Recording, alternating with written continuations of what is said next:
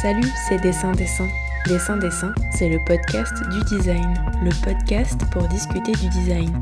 Je suis Laure Choquer et dans Dessin Dessin, nous allons nous attarder avec mes invités sur diverses questions qui traversent cette discipline indisciplinée qu'est celle du design. Tous les derniers mercredis du mois, vous retrouverez trois entretiens dédiés à une seule et même thématique. Dans ce cinquième épisode, nous allons discuter de la place qu'occupe le design au sein des villes, mais attention, pas n'importe lesquelles. Des villes créatives de design désignées par l'UNESCO, elles sont 31 dans le monde entier, mais aussi des capitales mondiales de design nommées tous les deux ans. On en dénombre 7 depuis 2008. Le design a-t-il le droit de citer sur les territoires? C'est ce que nous allons voir avec nos trois invités. Des années 80 à aujourd'hui, Saint-Étienne a fait du chemin. Première et unique ville française à être désignée par l'UNESCO comme ville créative de design en 2010. Cela est plutôt rare de nos jours de pouvoir s'adresser à quelqu'un qui a fait toute sa carrière dans une seule et même institution. C'est le cas de Josiane Franc, ancienne directrice des relations internationales de la Cité du Design de Saint-Étienne, fraîchement retraitée, qui a raconté au micro de Dessin Dessin le parcours chronologique de cette aventure locale, nationale et internationale.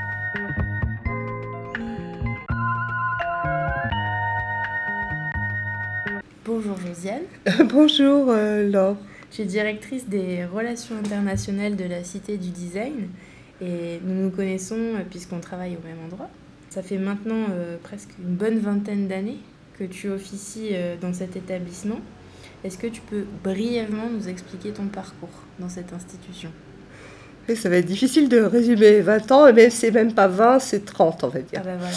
En fait, j'ai démarré euh, en 1989 à l'école euh, des Beaux-Arts, école régionale des Beaux-Arts, euh, recrutée par Jacques Benaval, donc, qui était le directeur nouvellement nommé, et qui avait envie de quelqu'un, enfin d'un poste de relations publiques et relations extérieures et internationales. Et à partir de là, voilà, j'ai accompagné tout d'abord le post-diplôme Mhm. et euh, le département design dans les actions avec euh, les entreprises, euh, la création du post-diplôme, la création de la revue Azimut. et dès la première édition, enfin dès le numéro 1, nous sommes allés avec les, les étudiants du post-diplôme présenter la revue Azimut dans une biennale d'art, des écoles d'art à Barcelone. Donc on était en 91, donc je pense que ça augurait de ce qui allait euh, se poursuivre.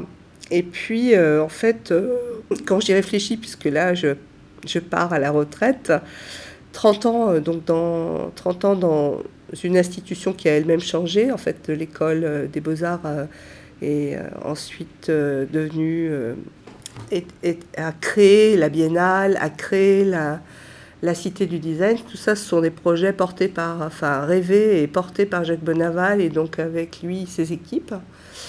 Donc Et, Jacques euh, Benaval, c'était l'ancien directeur de, l'école des, des beaux-arts de. Saint-Étienne, qui est maintenant l'école nationale supérieure d'art et de design. Non, c'est pas une, pas une école nationale. On- Nous sommes une école, euh, on est toujours une école euh, municipale. Euh, les écoles nationales, il y en a très peu en France, il y en a une dizaine.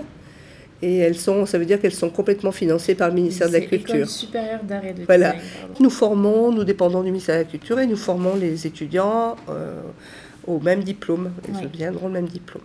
C'est pour ça qu'on est un réseau d'écoles.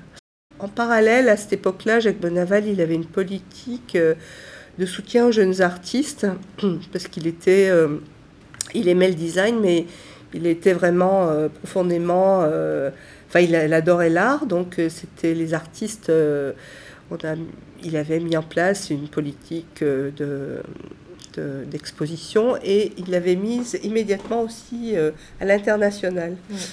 Donc on avait, à ce moment-là, il a créé aussi avec son équipe pédagogique euh, une école, une annexe de l'école des beaux-arts en Grèce, à Thessalonique. Donc là, on était pionniers. On a, il y a un esprit pionnier ici à Saint-Étienne qui est, euh, je pense, qui est dans l'ADN de la ville, euh, puisque c'était une ville industrielle avec euh, beaucoup d'inventeurs. Et en fait, je pense que Jacques Benaval était, avait gardé cet esprit pionnier, il avait cet esprit pionnier, et il s'est passionné pour, la, pour la, l'histoire de la ville, l'histoire de Manu France, l'histoire de toute cette histoire industrielle. Et donc, il s'est passionné pour le design, puisque c'est les racines du design. Donc après mon poste, euh, après ce poste-là, on a, on organise, enfin, j'ai organisé des expositions euh, euh, itinérantes à l'étranger. C'était la première action avec les États-Unis, mais c'était toujours en art. Mhm. On a eu un très très beau programme avec financé par, par les fonds européens à l'époque hein, aussi entre Thessalonique, Bologne et, Saint-Étienne, où on, on, faisait circuler deux artistes de chaque ville sur les trois villes avec des publications. Les... Une sorte d'Erasmus un petit peu. Mais c'était c'était euh. plus qu'un Erasmus parce que c'était vraiment ils étaient diplômés, c'était des jeunes artistes. Hein. Ils étaient c'était c'est vraiment des, formes de résidence. Résidence, voilà, voilà, résidence, exposition. Et là, en, faisant tout ça, donc, euh, le, je vous dis, c'est passionné pour, le, pour, la, pour l'histoire de la ville et l'histoire de Manu France. Mm. Et puis il voulait faire un, il avait l'idée de faire un événement international. Donc euh, on a, euh, enfin on s'est lancé dans le projet de Biennale internationale euh, en 98. Et là, je, mon, mon, poste un peu aussi c'est un peu modifié puisque j'étais en charge de la communication, des relations internationales et et de la presse. Et là, euh, communication et presse, c'était euh, vraiment avec les services presse et comme de la ville, de mhm. très près, bien sûr. Mais quand on a présenté ce projet, enfin quand il a présenté ce projet euh, au maire de l'époque, qui, qui, était Michel Thiolière et qui était lui-même... qui était en fait il faut avoir des esprits pionniers et, et, visionnaires donc en fait je crois que c'est vraiment cette rencontre de ces deux personnes qui a permis de de, oui, de, de, faire, de mettre une machine en route et puis participer au, au changement d'identité de la ville. Ensuite, euh, après ça, il avait lancé le projet de, de, création de la Cité du Design. Puis euh, c'est Saint-Étienne Métropole qui était une nouvelle euh, structure créée en 2000. Et puis donc le projet est arrivé en 2002, 2003. Et euh, donc c'est Saint-Étienne Métropole qui l'a pris. Moi, si j'ai souhaité t'interroger euh, pour cet épisode consacré au design dans la cité, c'est parce que Saint-Étienne, c'est la seule ville en France qui soit nominée comme ville créative de design UNESCO depuis 2010, c'est ça? Depuis 2010, oui, c'est ça. Et du coup, pour contextualiser un petit peu, euh, c'est ce que, est-ce que tu peux expliquer à ceux et celles qui nous écoutent pour quelles raisons le design est une suite logique pour cette ville? Tu en as déjà un petit peu parlé avec Manu France et Jacques Bonaval. Mais euh, est-ce que tu peux expliquer dans quel lieu on se situe en ce moment même? Oui. Ne serait-ce que ça. Alors on se situe sur euh, le site de la manufacture d'armes royales et impériales de Saint-Étienne. Alors, et, quelquefois, les gens confondent avec Manu France. C'est pas Manu France. Hein. Ici, on est sur un terrain militaire et qui avait été créé. Euh, donc, c'est une, une, entreprise nationale euh, liée à la défense de, du pays où on fabriquait euh, les armes parce qu'on était loin des frontières allemandes, etc. Mais on était quand même très proche. mais surtout, on était à la jonction de, du Rhône et de la Loire les deux, les deux fleuves et où euh, finalement la circulation à l'époque en 1750-60, euh, ça se faisait par bateau, mhm. hein, par euh, canaux fluviaux. Et puis ensuite, c'est pourquoi aussi Saint-Étienne, Saint-Étienne-Lyon et Saint-Étienne-Andrézieux-Boutéron ont été les deux premières voies ferrées créées en France. C'est aussi lié à toutes ces questions-là. Alors une terre, une terre inventive et créative avec euh, bien sûr euh, le, les bassins houillés, le charbon, les aciers, la, métallurgie, euh, et puis le textile, le textile et les armes. Voilà, c'était les quatre, enfin les quatre moteurs de, de l'époque et avec énormément d'inventeurs et d'ingénieurs, beaucoup de brevets sur, cette, sur ce territoire. Donc c'est ce que j'expliquais, ce territoire pionnier. Donc dans la candidature, puisqu'on revient à la candidature euh, de, de, ville UNESCO, pour être une ville UNESCO de design ou de musique, il y a sept domaines.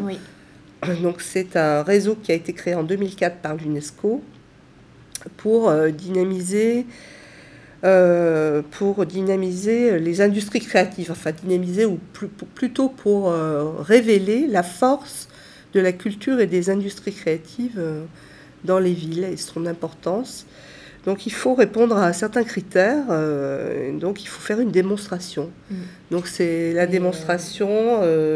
Saint-Étienne a vraiment été une ville précurseur, je pense, parce que dix ans avant euh, la nomination de ville créative de design, donc en 2000, euh, toi, tu as collaboré avec l'une des premières villes créatives de design qui était Montréal. Oui, c'est ça. Pour établir ce projet, justement. Et du coup, qu'est-ce que, qu'est-ce que ça a apporté à la ville? Comment Saint-Étienne, euh, toi, tu as réussi à identifier les meilleures pratiques de la ville canadienne pour reproduire une méthodologie sans forcément reproduire un modèle quoi. Montréal, euh, en 2000, euh, était participé à, participé à la Biennale. C'était le centre de design de l'UCAM, une école d'art, et, art et design, vraiment liée à l'école de design.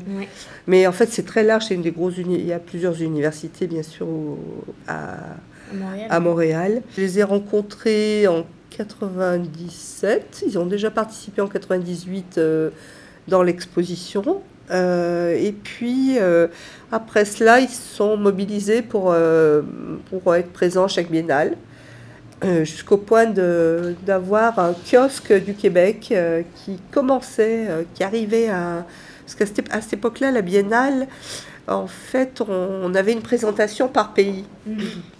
Là, tu parles de la première biennale. Moi, je te parle de 98 à 2000. On est resté par présentation par pays jusqu'à 2006.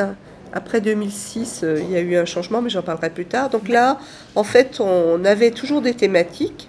C'était la grande thématique de fond, c'était civilisation de l'objet. Donc on voulait montrer le foisonnement d'objets un peu partout dans le monde, mais on avait une présentation des expositions avec une bannière, c'est comme un peu les Olympiades, et où on présentait donc les pays. Donc pour certains pays c'était une école, pour certains pays c'était c'était des jeunes designers, pour d'autres pays c'était des designers très confirmés, très célèbres.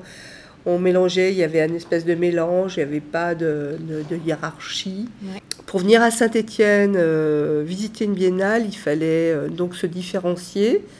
Et donc, euh, la partie internationale était très importante et il n'y avait pas d'événements, il y, a très peu de biennales euh, de design dans le monde.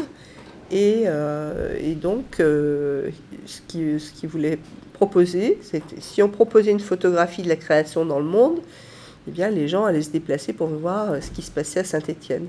Parce que sinon, évidemment, le réflexe français, c'est que tout est super à Paris ou dans une autre euh, ou dans notre euh, ville de région qui est Lyon en fait parce que c'est aussi des villes qui sont des aimants attractifs. Elles sont tellement belles que c'est plus facile euh, d'avoir un événement et d'avoir de l'audience. La relation avec Montréal donc là en 2002 mon, le directeur de, de, l'UCAM, du centre de design de l'UCAM, Marc Choco, ce qui est très important dans notre euh, partenariat avec, Montréal, euh, m'a proposé donc, euh, enfin, a proposé de venir avec un kiosque du Québec un peu plus, un peu plus important, avec bon, présentant différents designers, des écoles, enfin un ensemble assez fort, qu'il allait ensuite faire circuler dans plusieurs pays. Donc mm-hmm. c'était bien parce qu'on avait la primeur. Et puis, euh, il m'a demandé si j'étais intéressée par certains intervenants, parce qu'on organise, pendant la biennale, on organise toujours, euh, c'est un moment de réflexion, donc il y a toujours des conférences, euh, et on va découvrir la, la, réflexion de certains, la réflexion ou la création de certains designers, architectes, urbanistes, etc.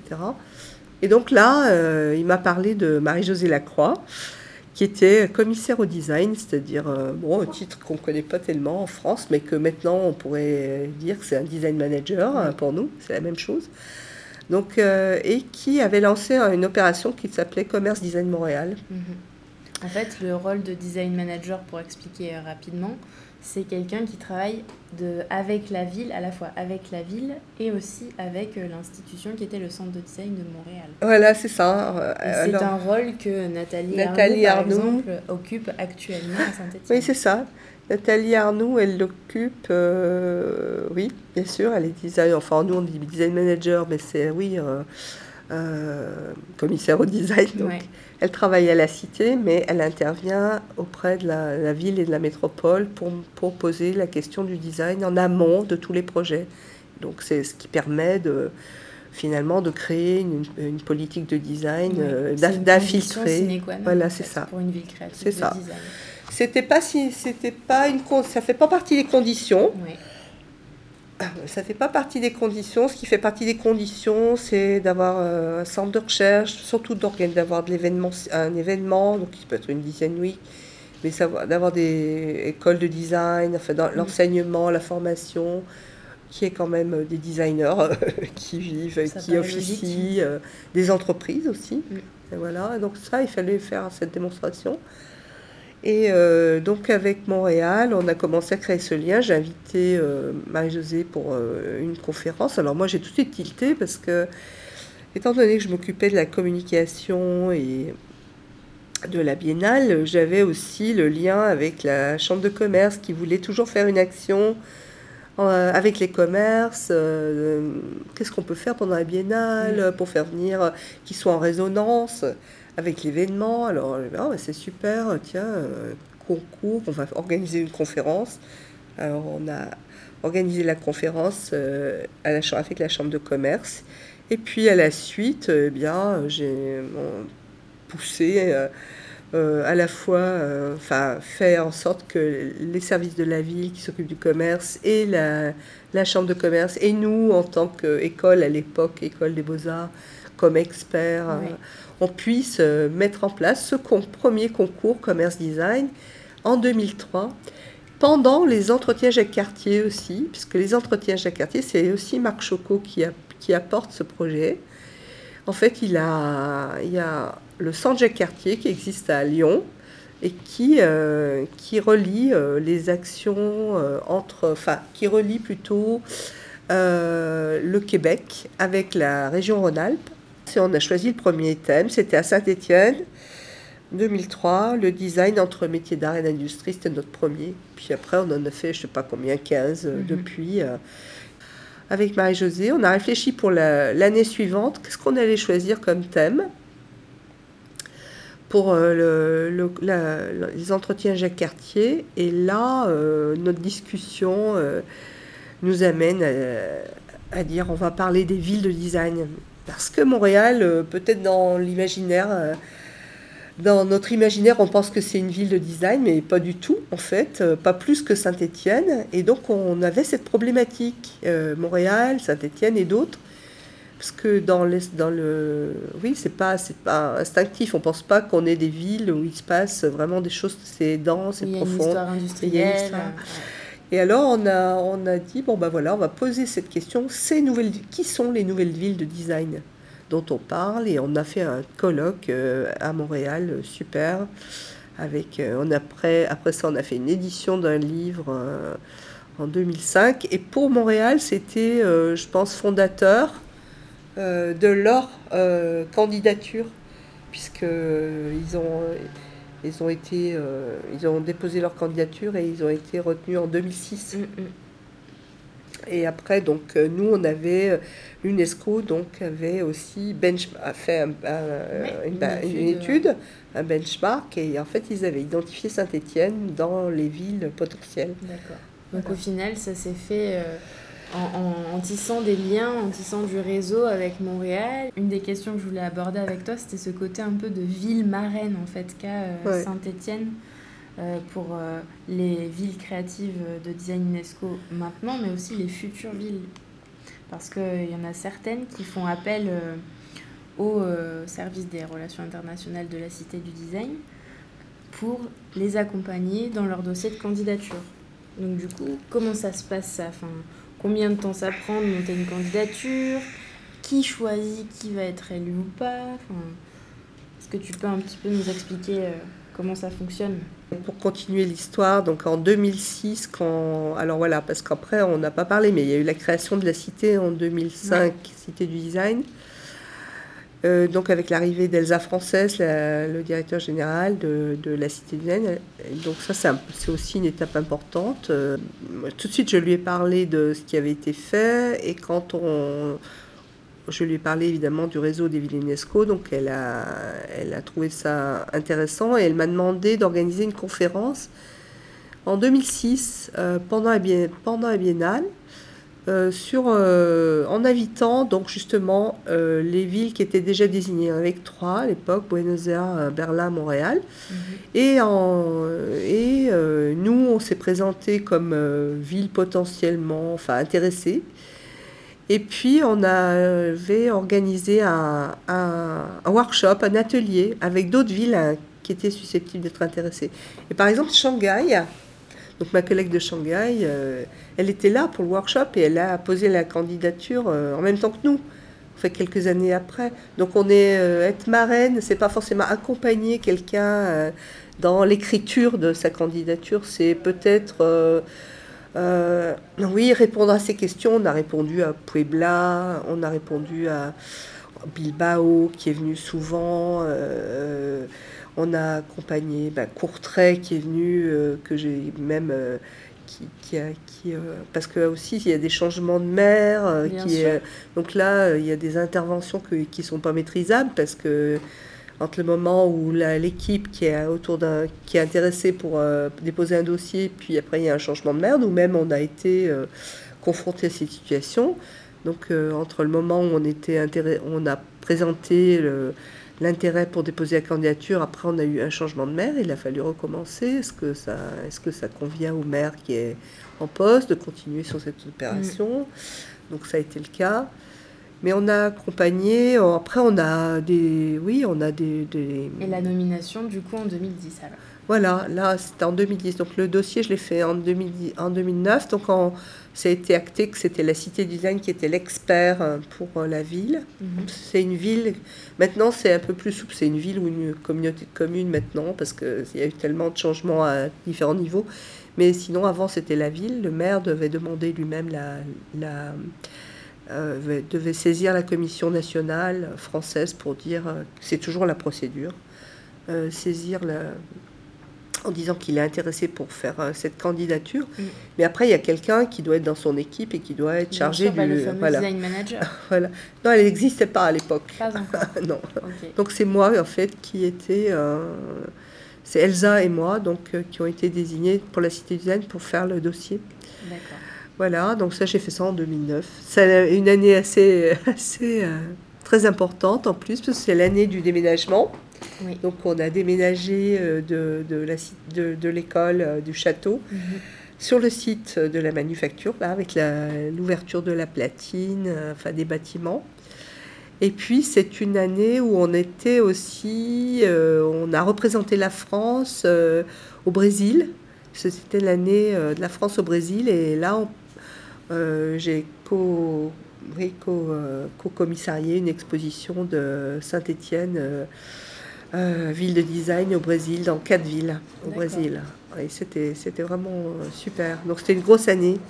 Et puis en deux, on a, donc ça, on a déposé fin de 2009, début 2010. Et après, il y a une, sont des experts qui évaluent, le, qui évaluent la, les candidatures et on a eu le résultat en novembre. Pendant... Et c'est qui alors ces experts? On les connaît pas. D'accord. C'est l'UNESCO qui engage des experts. Euh.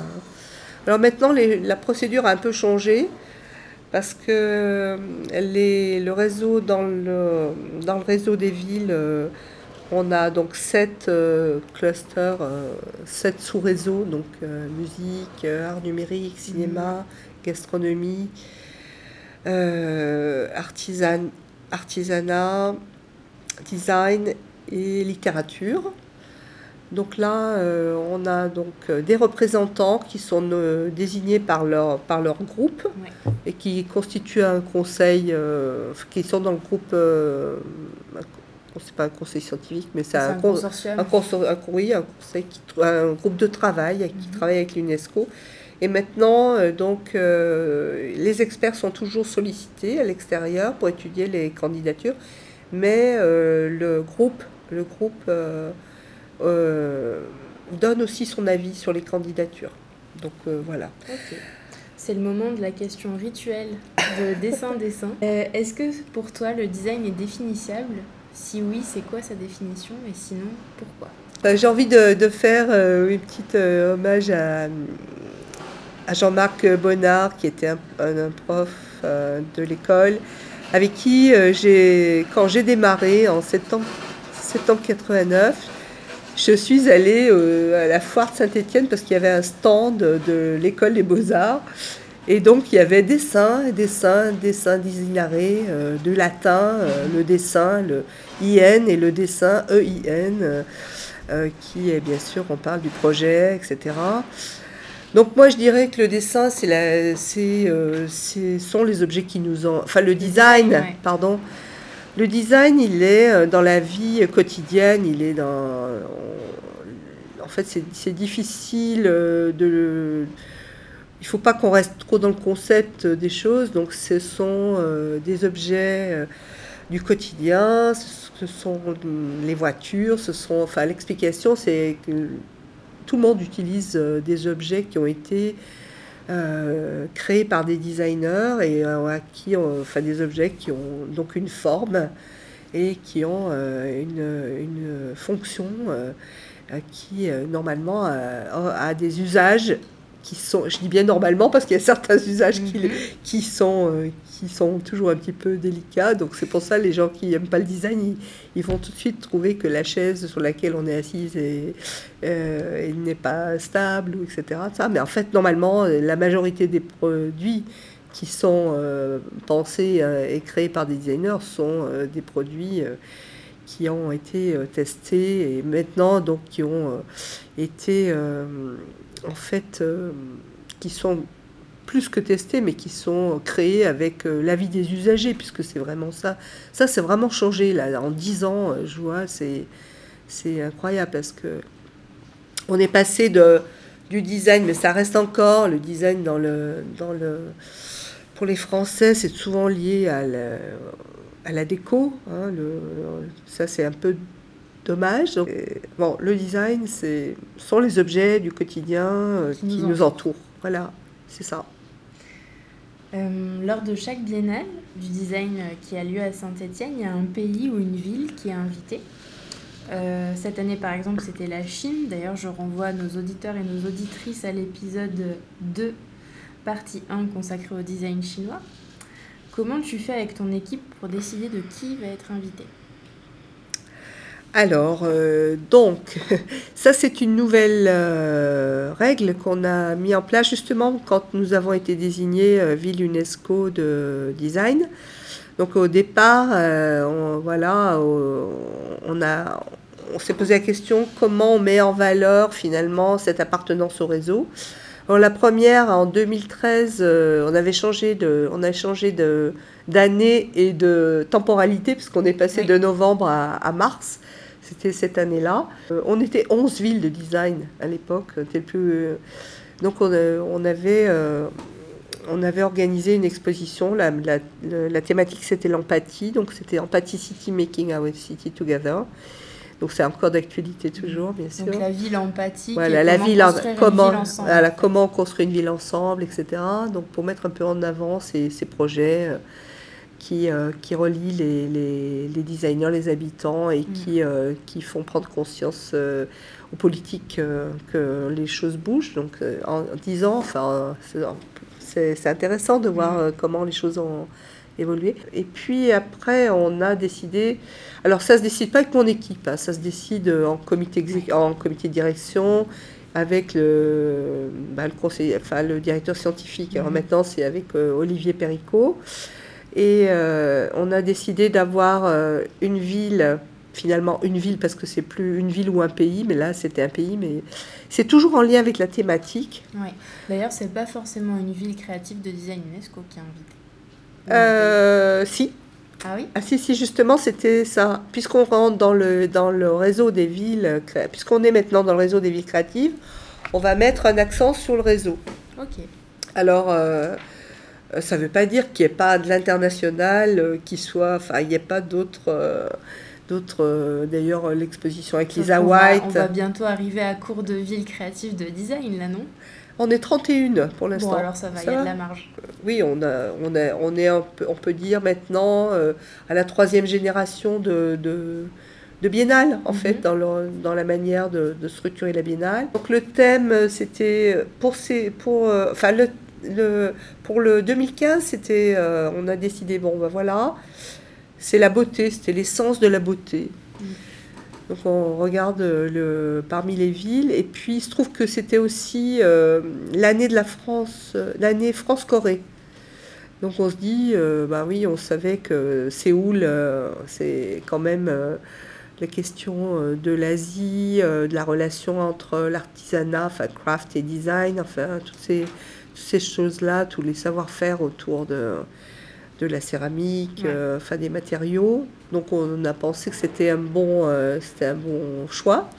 Mais est-ce que c'est pas un petit peu euh, peut-être cloisonnant, c'est peut-être un peu fort comme mot, mais du coup de ne profiter que de ce réseau et de ne pas être un peu comme un, un, veilleur qui va voir ce qui se passe en dehors de ce réseau, profiter de la biennale pour repérer d'autres villes, d'autres lieux où là aussi, il y a des nouvelles démarches de design qui sont en train d'être mises en place. Mais on, est, on est dans plusieurs réseaux. Non, c'est n'est pas, pas restrictif. D'abord, on est 180 euh, dans le réseau maintenant. 180 personnes 180 villes du réseau des villes euh, créatives. Donc, il y en a 31 de, de design. Notre politique d'internationalisation était vraiment basée sur les réseaux. Donc, on est dans euh, le BEDA, enfin des réseaux mm. européens qui ont aussi euh, le ELIA, Cumulus, enfin on connaît plein plein d'autres réseaux. Et on les invite pendant la biennale, c'est-à-dire qu'on organise des événements particuliers. Donc cette année, c'était on a choisi la Chine parce que la thématique, euh, c'était le terrain d'entente et qu'on avait... donc c'est Olivier Pericot et moi-même qui avons proposé ça parce qu'on pensait d'après bien sûr notre, euh, notre connaissance du territoire, que c'était un bon moment de présenter le design chinois euh, pour, comme une très très grande exposition en Europe parce que le design chinois a changé vraiment et qu'on n'est plus dans du design de la copie et qu'il faudrait peut-être mieux coopérer plutôt que de penser que euh, la Chine est un ennemi. En fait, donc c'était ça notre idée par rapport au sujet. Et pour en, et 2017, on a choisi Détroit qui, était, qui, qui venait d'être désigné. Mhm. Et euh, Détroit qui, avait, qui en fait était dans un rebond après la grande crise économique de 2008. Sur une biennale autour des mutations du travail. Sur une biennale autour des mutations du travail. Donc ça a ce lien-là en fait. On fait, en, le choix, il se fait vraiment, euh, bon, j'allais dire d'une manière intelligente, mais mhm. heureusement. Est-ce que pour toi, il y a une ville qui symbolise le design Une ville. Alors oui, je dirais Barcelone. Pourtant, Barcelone, en fait, il n'y en a pas de ville qui symbolise le design euh, purement. Elles ah, bah, tu viens de me répondre quand même. Oui, mais Barcelone, c'est. Alors, par exemple, c'est. Euh, euh, pourquoi? Parce que c'est une ville qui était une source d'inspiration, qui s'est transformée. Euh, qui était euh, quand j'ai démarré, donc j'avais, ça fait partie du premier voyage que j'ai organisé pour le département design. Euh, quand, à la veille des Jeux Olympiques, on est mhm. allé, j'ai organisé ce voyage pour le département design et en bus, découvrir Barcelone et donc la transformation d'un plan d'urbanisme, les travaux, mais aussi des, des, interventions d'architectes sur des petits espaces, etc. C'était vraiment inspirant. Ils avaient organisé donc la Primavera du design, c'était le mhm. printemps du design. Barcelone, ça représente le design grâce à cette. Barcelone, ça représente euh, bah, en tout cas une époque où le design était. Euh, avec les Jeux Olympiques, il y avait. Euh, les, aménagements, les, oui, les restaurants aménagés par des architectes et des designers. Euh, c'était, oui, c'était l'époque d'une transformation. Il y avait aussi les, les, ce, lien entre l'héritage de Gaudi et puis euh, cette, ce passage à, la enfin, oui, le contemporain, mm-hmm. les nouveaux musées après qui ont été créés, puis le d'ailleurs le musée du design euh, de Barcelone. Alors après, on peut se poser la question aussi, bon là, ça, je divague un peu, mais on peut se poser la question de la pérennité de ces infrastructures qui ont été créées. Là, tu parles du musée du design qui existe toujours, mais bien souvent, dans les villes euh, comme ça qui, euh, accueillent les Jeux Olympiques ou qui accueillent des événements euh, culturels, sportifs, les villes qui organisent les expositions universelles, qui bien souvent mettent en place beaucoup de plans d'urbanisme, des, des, nouvelles infrastructures, mais hop, Après, ça disparaît, ça crée des villes fantômes. Est-ce que c'est pas finalement peut-être un mauvais exemple? Parce que est-ce que le design, du coup, c'est, ça crée pas aussi ce genre de, de cas? Je pense que c'est pas, c'est pas un mauvais exemple. Par contre, il y a la question du temps. Voilà. Et ça, pour moi, c'est vraiment essentiel. D'ailleurs, c'est souvent, euh, quand je fais des conférences, j'en fais beaucoup, euh, présentant Saint-Étienne, euh, ville de design et tout ça. Et en fait, une question du temps, si on laisse pas le temps, on est, si on laisse pas il faut, ça se construit pas comme ça, quoi. En fait, je veux dire, on peut pas être une ville de design comme ça, euh, juste pour faire un effet euh, de marketing euh, territorial. Ça, alors là, pour moi, c'est pas possible. Pour, moi, c'est très très profond. Et d'ailleurs, quand on parlait de si je si on est les marraines, enfin, en tout cas où on aide, c'est bien ce que ce qu'on dit. Hein, c'est s'il n'y a pas les structures de base, s'il n'y a pas les gens actifs, etc., si c'est juste pour faire un effet, euh, nous, on n'accompagne pas plus que ça. Quoi. Enfin, on, leur donne tout de suite euh, les, les éléments. Mais Barcelone, euh, je pense qu'effectivement, ils ont eu une période après, la, après les Jeux Olympiques où il y a eu toutes ces, toute cette construction pour les Jeux, la réouverture sur la mer là, du port et tout ça, qui a un peu vacillé. Puis ensuite, il y a eu, ça s'est repris quoi. Pour conclure, comment Saint-Étienne peut faire pour pas se reposer sur ses lauriers en tant que ville créative de design dans les prochaines années? Bah, Saint-Étienne va pas se reposer sur ses lauriers.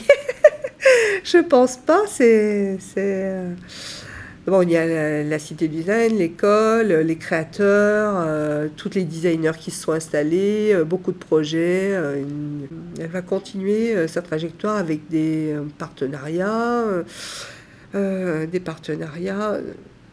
On est dans une phase en plus de transformation de la cité du design. La cité du design, elle a donc qui a presque 15 ans. C'est mhm. l'âge de l'adolescence, 14 ans, euh, créé en 2005. L'année prochaine, ça fera 10 ans que les villes créatives du design. Voilà, on va fêter le, le, 10e anniversaire de la désignation avec un nouveau directeur général qui arrive, euh, qui est arrivé depuis le mois de septembre et qui, euh, qui a envie de. Enfin, qui travaille avec toutes les équipes sur ben, une un nouveau positionnement, enfin des améliorations. Donc non, j'ai pas d'inquiétude sur ce qui va se passer. Je suis très confiante euh, et euh, il y a des, équipes euh, de valeur, tous les niveaux et donc dont on fait partie maintenant. la nouvelle génération est là aussi, voilà et non pas de pas de souci. Moi je je crois, je suis, je suis née à Saint-Étienne. Euh, fière d'être stéphanoise et ambassadrice de, la ville. Et donc, je, je, je crois fort euh, à, à, ce positionnement. Et puis, surtout, il faut, il faut penser que c'est pas parce qu'on est une ville de design qu'on n'est pas une ville de. Enfin, il faut penser qu'on est une ville de design et qu'on est une ville de culture. Ça qui est, qui est culture et économie, c'était les deux. Euh, c'était vraiment euh, la présentation de la ville qui était faite euh, déjà euh, au 19e. Donc je pense que maintenant, il faut y aller à, fond, quoi, parce que c'est vraiment l'économie, c'est aussi la culture, c'est pas c'est prouvé. Il y a des études de l'UNESCO justement qui prouvent de l'Europe au niveau français, des études qui ont été faites pour dire que la culture produit de l'économie et du travail en fait. Il faut arrêter de penser que la culture est un mangeur euh, d'argent public, ce qui est faux. Bonne conclusion. Très bonne conclusion. Merci Josiane. Merci Laure. Comme le disait Josiane dans cette deuxième partie de l'épisode Le design dans la cité, le design est une discipline hybride considérée comme industrie culturelle. C'est ce que Saint-Étienne a voulu mettre en avant mais elle est aussi entendue comme une industrie créative et c'est ce que nous allons comprendre en partie 3 avec une autre ville qui, pour reprendre une expression locale, ne tourne pas les coins ronds lorsqu'il s'agit de design. Un indice? C'est Outre-Atlantique.